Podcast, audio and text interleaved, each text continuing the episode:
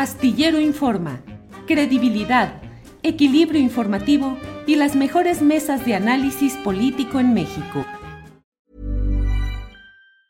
Hey, it's Ryan Reynolds and I'm here with Keith, co-star of my upcoming film If, only in theaters May 17th. Do you want to tell people the big news?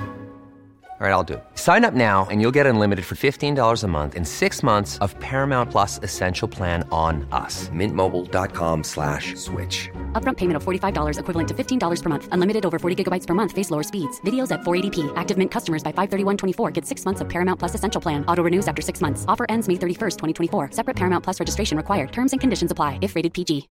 One size fits all seemed like a good idea for clothes. Nice dress. Uh, it's a it's a t-shirt until you tried it on. Same goes for your healthcare.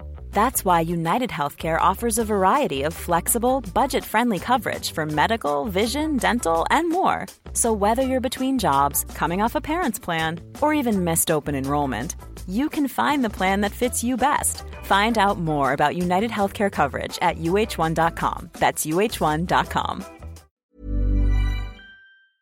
Sergio, buenas tardes. Julio, buenas tardes, qué gusto verte otra vez. El gusto es mío, Sergio, y más porque, pues como diríamos eh, eh, de manera muy popular, muy coloquial, pues la libraste en este, en este largo proceso judicial que entabló contra ti Humberto Moreira por una serie de consideraciones fundadas, razonadas que hemos compartido nosotros en nuestros espacios también respecto a la conducta de Humberto Moreira, que fue gobernador de eh, Coahuila y presidente del Comité Nacional del PRI. ¿La libraste, Sergio?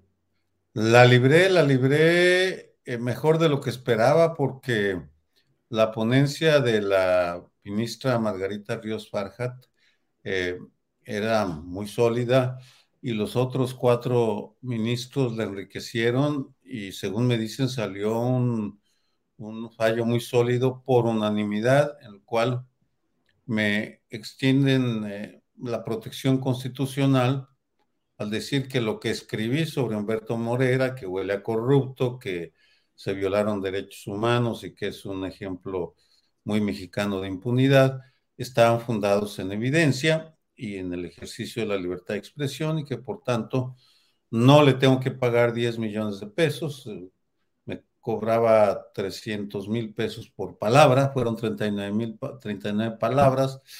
Eh, ojalá y así no me pagaran. Iba a ser el escrito más caro de tu historia, pero en contra, Sergio Aguayo.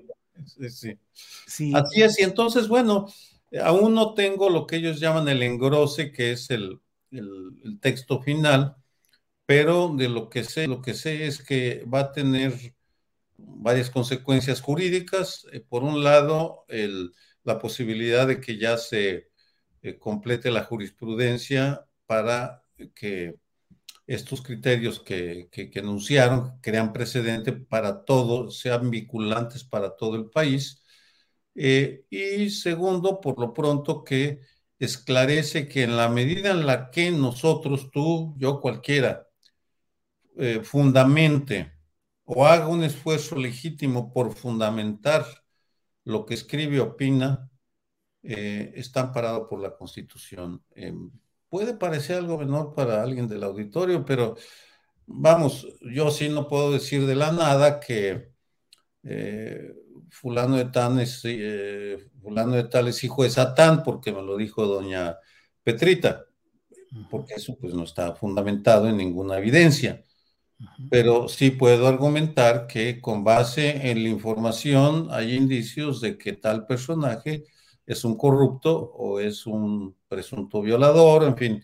Eh, es, una, diferencia eh, sutil pero fundamental para extender la libertad de expresión y evitar eh, ataques por daño moral que digan, pues este señor me causó daño porque me dijo que soy este, un presunto corrupto y eso dañó mi honor presento una prueba psicológica. Y estoy hablando en serio, una prueba psicológica que diga, sí, eh, leer que es un presunto corrupto dañó su honor.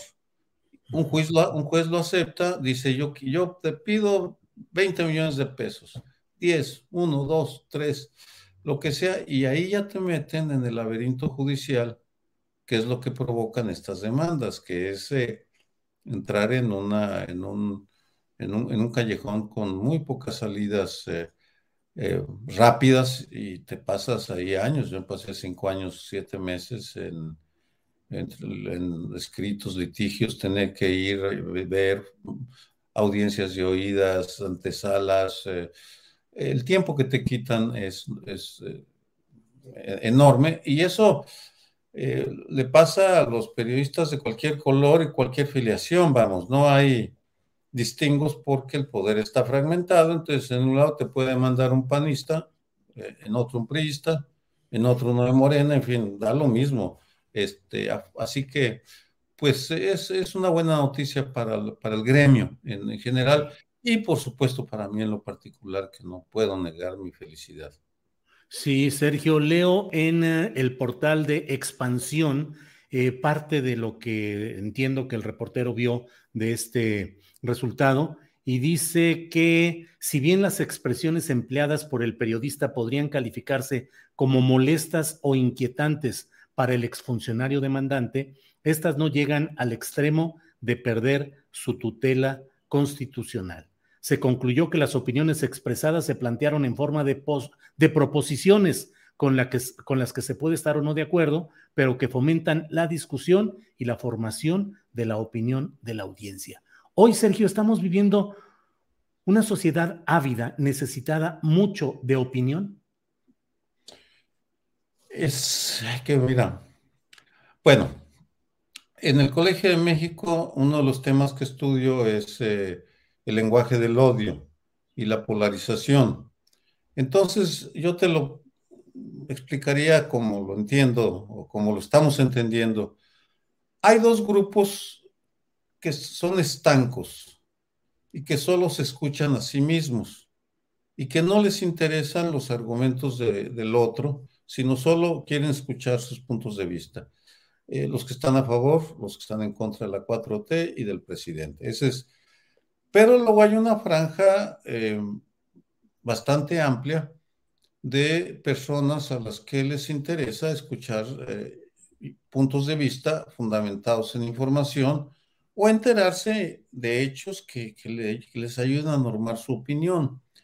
Estamos en una etapa muy difícil porque no está claro hasta dónde eh, la ¿para quién le escribes? Yo no sé si a ti te pase, pero yo, siempre pienso, vamos, yo le voy a escribir a alguien que está interesado en escuchar un punto de vista fundado en evidencia y en un razonamiento que voy a ser explícito. Que si le va a gustar a uno o a otro, pues bueno, en fin, que así sea. Y, luego me preparo y analizo las respuestas en redes sociales, que las redes sociales pueden ser medios engañosas en términos para medir la, para medir la reacción de, la, de, las personas. Así que hay necesidad, pero al mismo tiempo hay confusión en cómo, en quién es tu, eh, para quién escribes. Sartre, en un libro muy famoso de que es la literatura, dice que el escritor siempre debe tener claro a quién le escribe. Me parece que eh, vivimos una etapa en la cual eh, a veces cuesta trabajo decir, a ver, ¿a quién le escribo? ¿A qué, ¿A qué sector de la población me voy a dirigir con mi argumento? Porque puedes correr el riesgo de que si dices tal o cual cosa, pues te vas a hacer, eh, vas a caer bien con un grupo o con el otro, pero pues es el momento que nos toca vivir y en mi opinión lo que, lo que yo hago es decir, bueno, lo, que la información me diga es lo que voy a respetar. en, en, el 2016, la información, el acta de la Audiencia Nacional de España, que encarceló a Moreira, decía que había lavado dinero, que había robado, que había hecho y lo otro. Yo escribo, el señor huele a corrupto, el señor eh, fue omiso en la defensa de derechos humanos porque había estudios de organismos de derechos humanos y es un ejemplo de impunidad porque yo creo que, que había evidencia y sigue habiendo evidencia de que él nunca fue investigado ni por, por su sexenio, ni durante los años de Calderón, ni después. Vamos, él coincidió una época con Calderón. Sergio, ya lo hemos platicado en otra ocasión, pero creo que vale la pena actualizar la pregunta y tu respuesta. Mm, Humberto Moreira no gozaba de una prensa favorable, pues no sé, en lo general no gozaba de ninguna prensa favorable. Había muchas críticas, muchos señalamientos. ¿Por qué se fue contra ti? ¿Cuál es tu hipótesis? A lot can happen in the next three years. Like a chatbot may be your new best friend. But what won't change? Needing health insurance. United Healthcare Tri Term Medical Plans are available for these changing times. Underwritten by Golden Rule Insurance Company, they offer budget friendly, flexible coverage for people who are in between jobs or missed open enrollment. The plans last nearly three years in some states, with access to a nationwide network of doctors and hospitals. So, for whatever tomorrow brings, United Healthcare Tri Term Medical Plans may be for you. Learn more at uh1.com. Hiring for your small business? If you're not looking for professionals on LinkedIn, you're looking in the wrong place. That's like looking for your car keys in a fish tank. LinkedIn helps you hire professionals you can't find anywhere else, even those who aren't actively searching for a new job but might be open to the perfect role. In a given month, over 70% of LinkedIn users don't even visit other leading job sites. So start looking in the right place. With LinkedIn, you can hire professionals like a professional. Post your free job on linkedin.com slash people today. Mira, eh, hay una hipótesis del momento y luego, bueno, hay dos hipótesis que se mezclan. Una estructural y otra personal. Yo escribo en enero y él me demanda en julio, seis meses después, lo cual eso, eh, eh, estudié el tiempo que se tardaba en demandar a otros periodistas, porque es un funcionario que sí, de litigio fácil, vamos, así como el, el, gatillo más rápido del oeste, pues era el litigio más rápido de Coahuila. Eh, él generalmente demandaba al mes y medio, dos meses. A mí me demandó a los seis meses. ¿Qué pasó en esos seis meses? Que el seminario sobre violencia y paz que coordinó firmó un convenio con em, la Comisión Ejecutiva de Atención a Víctimas, la Comisión Nacional de los Derechos Humanos y el gobierno de Coahuila para estudiar la masacre de Allende, que el próximo lunes 21 cumple 11 años, la horrible masacre. Y la de San Fernando también, pero, pero en Coahuila era, era, Allende. Eh, por ese convenio, y esto es bien importante en términos del acceso a la información, el gobierno del estado de Coahuila, donde está, va su hermano, Rubén, eh, me entregó a la CEA los expedientes judiciales del caso de Allende. Y la CEAP se los entregó bajo un procedimiento legal al Colegio de México y los pudimos trabajar. Creo que él se irritó profundamente por el hecho de que eh, el gobierno de su hermano había entregado una documentación que posiblemente tenía evidencia incriminatoria de actos omisos porque los Z se apoderan de esa parte del estado del norte, de los cinco manantiales, esa región de Allende, Piedras Negras, Acuña, etcétera, en los años en que él era gobernador, entonces eso pudo haber sido una preocupación. Y eso eh, se combinó con eh, el pleito, la distancia que tuvo con su hermano Rubén, a raíz del asesinato de un hijo de Humberto Moreira, desafortunado, le di el pésame en, una de las audiencias, personalmente le dije, lamento la muerte de su hijo, profesor, porque pues un muchacho no tiene nada que ver.